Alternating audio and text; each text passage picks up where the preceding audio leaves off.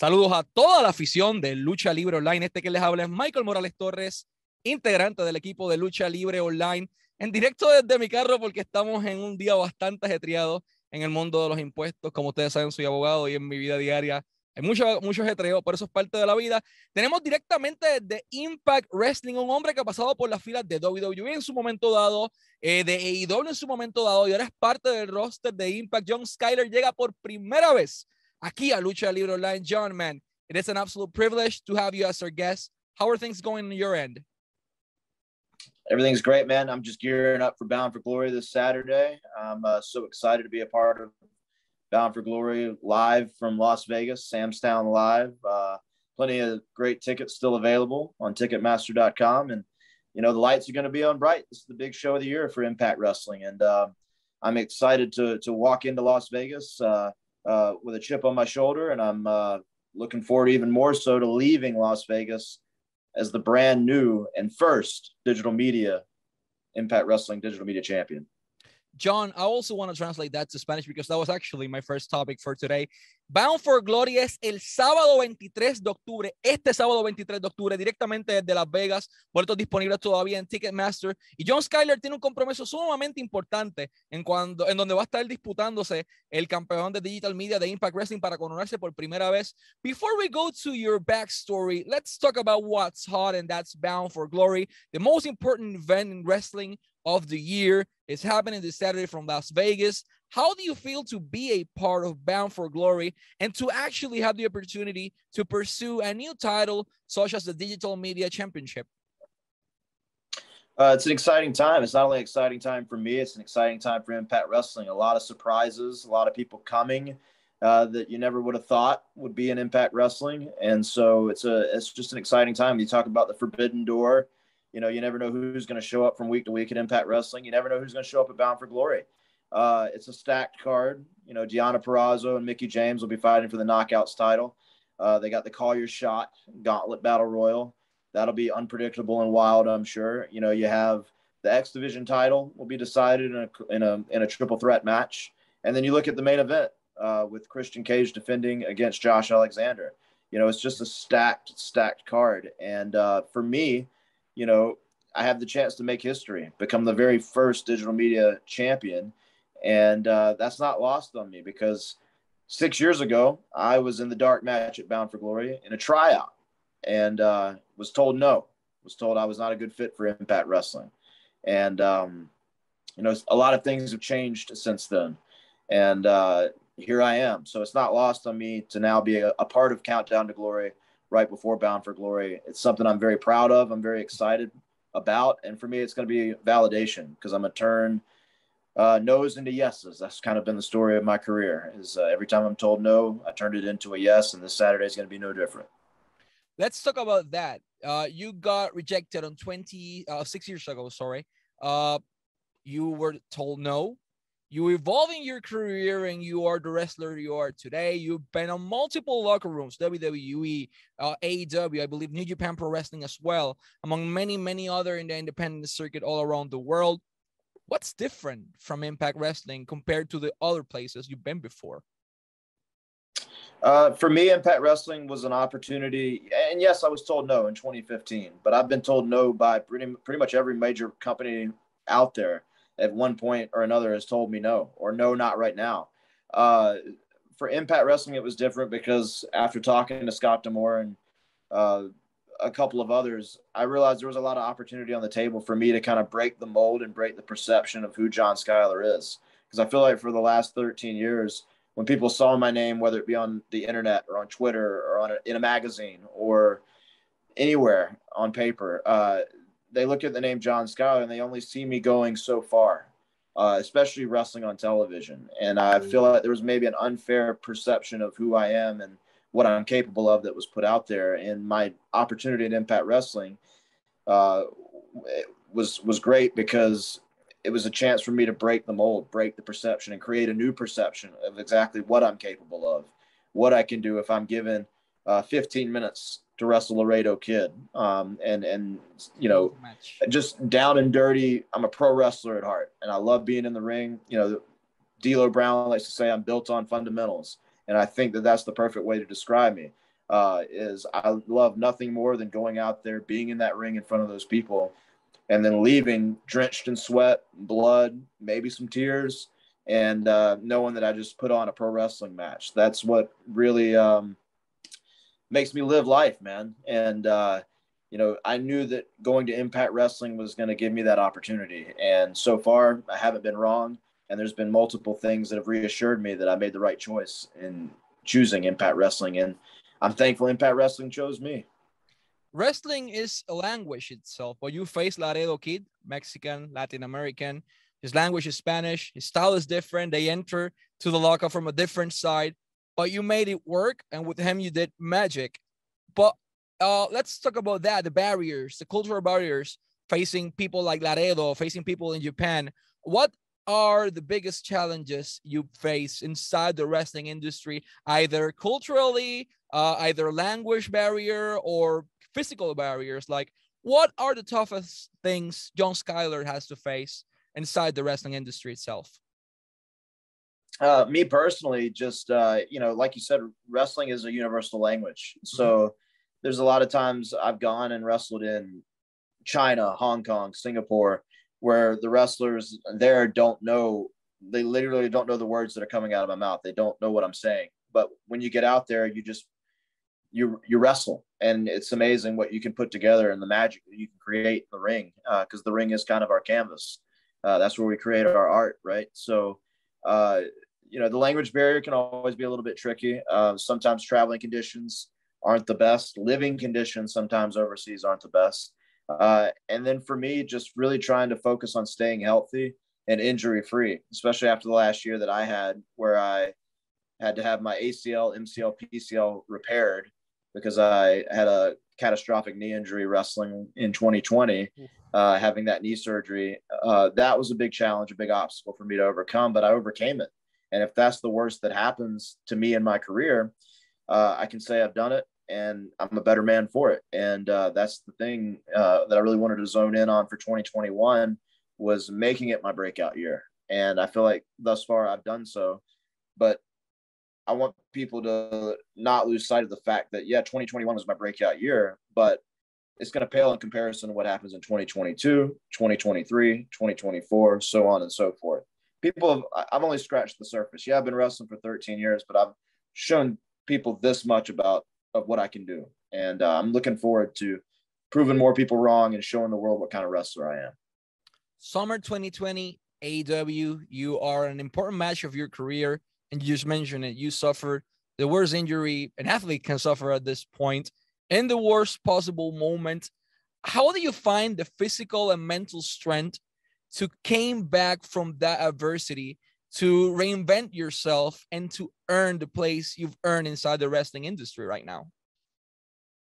Uh, it was definitely a challenge, uh, you know, especially with the state of the world being what it was at the time. Mm-hmm. Um, you know, there wasn't a lot of people there weren't a lot of people i could turn to there weren't a, exactly a lot of things i could do so really i just tried to focus on doing physical therapy twice a week yeah was it mentally tough and taxing and exhausting absolutely 100% but you can either take the time and you can kind of sulk and be sad and depressed about it uh, or you can go out there and make a change and by going and doing the physical therapy coming back in seven months instead of eight uh, you know, just those little short term goals are what got me through that time period. Uh, because, you know, yeah, injuries happen in wrestling, injuries happen every week, every night. Um, but, you know, you always think that you're going to kind of come out of the other side unscathed until it happens to you. Um, and it was definitely the hardest challenge I've had to face thus far in my career. But again, now I'm through it. And, uh, you know, they say the grass is greener on the other side. Well, now I'm on the other side and I feel like the grass so far has been greener, and I'm looking forward to even greener pastures moving forward. John, you at one point of your life you play football or soccer, as they people call it in the states. Mm-hmm. You had a future in that sport, but you instead decided to pursue a career in wrestling. Why did you change pathways, knowing that there's a lot of money in soccer as well, but there's good money in wrestling? why why wrestling instead of football? Uh, so I, you know, played soccer from the time I was a, you know, from the time I can remember. And I had a lot of offers to play in college, but I knew deep down inside I always wanted to be a pro wrestler. I just didn't know at the time in 2008 where to get started, who to get trained by, where to go, uh, how do I become a pro wrestler? Like I didn't know these answers. And at the same time, I was also in college getting a teaching degree um, at the University of South Carolina. And, uh, you know, I was very much like, now, now's the time if I'm going to try pro wrestling to try it. And so I ended up finding a school in South Carolina to get started. Uh, I got trained. Uh, and then three months later, you know, I picked up on everything so quickly. Three months later, I was having my first match. And uh, was I ready? Was I prepared? Well, let me answer the first part first. Was I ready? Probably not. But was I prepared? Yes, I was. Um, you know, I, uh, you know, have never looked back since. Uh, but I knew deep down inside that I wanted to be a pro wrestler uh, because that was even when I was playing soccer. That was kind of the dream that I had in the back of my mind was, um, you know, I, I look back at the moments that captivated me as a kid, and a lot of them were very much pro wrestling based, and uh, that's why I chose that path. So you choose to become a pro wrestler. You, as far as I know, you're from the Carolinas, uh, a place that is rich in pro wrestling itself. Does that play a huge factor in your decision? Uh, I'm sure it does because I had the opportunity to see a lot of live wrestling as a kid. I got to see guys like Arn Anderson, like Bobby Eaton, um, you know, and you know other guys like Eddie Guerrero and Chris Jericho, and I got to see a lot of these guys that became heroes of mine live and in person. And um, you know, the Carolinas were a hotbed there for a while for for World Championship Wrestling. So um, getting to see those events live as a kid were really they kind of molded my mind into man, this is awesome to see live and in person. And I just remember how some of those guys made me feel sitting on that other side of the guardrail as a kid.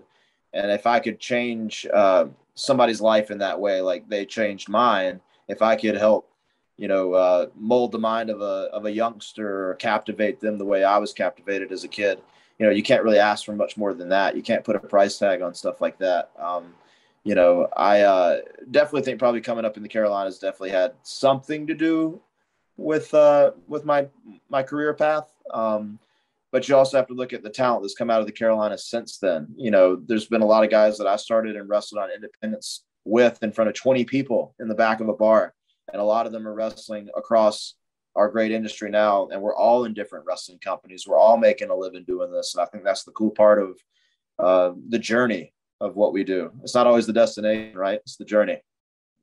John, you've wrestled in front of no audience in the middle of the pandemic. You wrestled in front of 20 people, in front of 100 people, in front of thousands of people as well. Does the quantity of people inside a building affect your performance? The quantity, no, not necessarily, because I was just having this conversation with somebody the other day. I would rather wrestle in front of 300 people if they're going to be loud and you know uh, they have that thunderous kind of noise coming along with them as opposed to wrestling in front of 60,000 people that are quiet. You know that's just who I am and other people might dispute that other might uh, you know others might think differently. But um quantity not necessarily no. If they're loud uh you know and that's the big thing is uh you know I love wrestling in front of loud wrestling fans I wanted to say something in Spanish. Bound for Glory, lo dijimos al inicio, es este sábado 23 de octubre, disponible en Fight TV, disponible en todos sus servidores de pay-per-view desde las 8 de la noche. No se lo pueden perder. John Skyler va a estar en acción, va a estar en acción Christian Cage, Josh Alexander, entre muchísimas otras superestrellas, Mickey James, de una Purazzo, y seguimos con la lista, no vamos a acabar hasta Heath, va a estar por ahí en acción, eh, pero a las 8 de la noche a través de Fight TV, no se lo pueden perder por nada del mundo. Uh, man, Bound for Glory, huge event. You have a huge opportunity in your hands right now with the new title, as we were talking prior. What does Bound for Glory or actually having the opportunity to wrestle to wrestle in the main card of Bound for Glory mean for you? Like you mentioned that five years ago, six years ago, the story was not the same. You were on the dark match, you were set no. This time, as you were mentioning, you are on the main card. For you, not as John Skyler, the, the wrestler, but as John the human how important this opportunity is for you?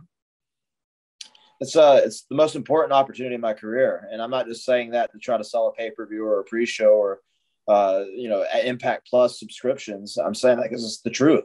for 13 years, I've traveled the world, and everywhere I've been, for the most part, told me no, that I wouldn't make it, that I was not, you know, what they were looking for.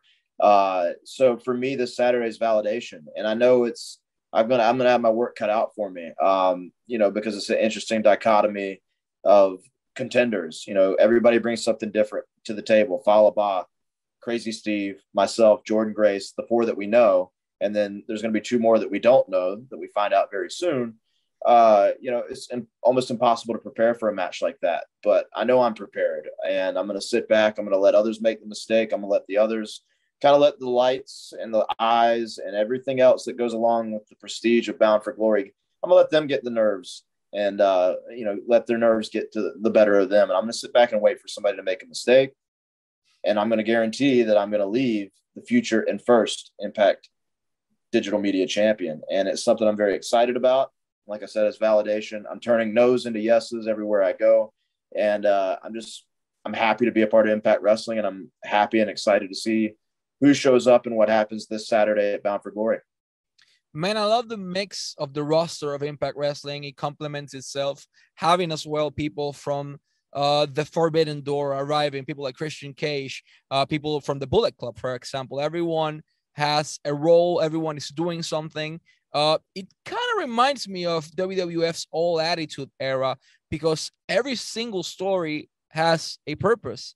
Every single second on TV has a purpose. It's not just throwing two random guys to do something, but actually everything has a meaning. Uh, and analyzing the roster, you have a great mix from veterans, young, hungry talent, young veterans as well, like yourself. Uh, what are your thoughts uh, on Impact Wrestling's roster compared to the rest of the wrestling industry itself? Because you got guys like I was I was mentioning before, guys and gals that are killing it and that can be easily a main event player in any other single company, but they all choose to be on Impact Wrestling. What are your thoughts on the roster? The roster is uh, one of the most stacked, I think. Uh, you know, if it's flying under the radar, it shouldn't, but it's one of the most stacked rosters that you're going to find anywhere. You've got veterans like Eddie Edwards, like Christian Cage, uh, guys I hope to share the ring with one day um, and, ha- and have matches with. And then there's also guys like um, like other guys, for example, that I would love to wrestle: Chris Sabin, uh, Petey Williams, uh, X Division veterans, and then you got newcomers like Chris Bey um, that are you know people are just finding out about him. Uh, there's all these you know great talents like Rich Swann, Willie Mack. Um, everybody brings something different to the table, and we just saw Knockouts Knockdown, where we saw an incredible card of what the Knockouts are capable of doing. Uh, you know, there were so many exciting matches there, and it's just so cool to to be a part of this team and this roster and see the forbidden door open and see guys like Frankie Kazarian and Christopher Daniels pop up as well. You know, it's such a cool time not only to be a wrestling fan but to be a part of our industry. And um, I'm very excited about the matchups and the possibilities up and down the roster, especially with the digital media championship now. Being that social media is so important to our industry, uh, and a lot of people watch wrestling now strictly through social media, digital media um, it'll be more eyes on Impact Wrestling. It'll be more eyes on the actual digital media championship than there's ever been before. And with the possibilities of men and women, uh, excuse me, men and women contending for the title, it's a very exciting time. Uh, uh, just looking at the possibilities, and um, you know, and you can never count out the forbidden door either. So who, who's going to show up, you never know. And I think there's a lot of surprises in store for this uh, Saturday at Bound for Glory. Surprises that I'm excited to find out about because I haven't been told anything, and I'm sure that the wrestling world uh, it'll be the thing everybody's talking about come Sunday. I also want to say something else in Spanish. Eh, Impact Wrestling tiene toda su programación semanal todos los jueves, every single Thursday a las 8 de la noche, 8 p.m. Eastern Standard Time, disponible a través de Access TV y a través del canal de YouTube de Impact Wrestling con una suscripción mensual sumamente económica y créanme, vale la pena cada segundo porque pueden interactuar con cada uno de los talentos. La mercancía como la t-shirt que tiene de Bound for Glory, pues está John Skyler, está disponible en shopimpact.com, shopimpact.com, ahí pueden encontrar toda la mercancía también disponible. También tienen su tienda de eBay disponible a través de ebay.com los puedes encontrar para memorabilia y cosas firmadas, eh, bates con alambre de púa de Sammy Callihan, por darle un ejemplo, fotos firmadas de John Skyler.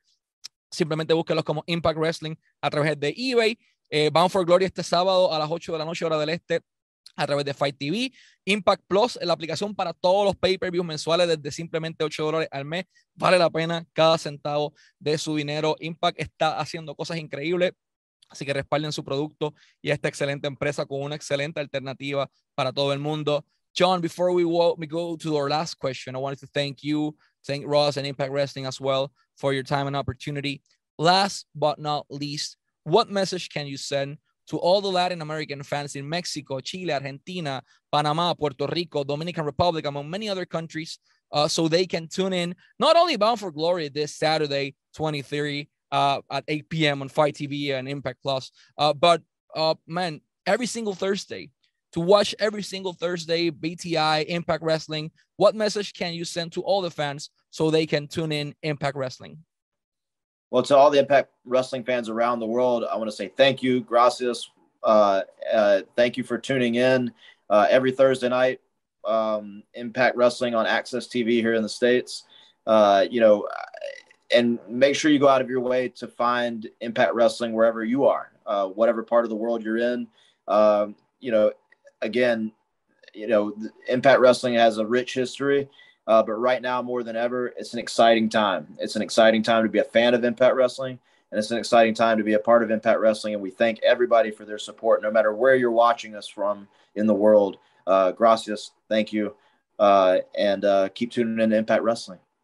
Y este fue John Skyler directamente de Impact Wrestling y Michael Morales Torres para Lucha Libre Online, la marca número uno de Pro Wrestling y Combat Sports en español.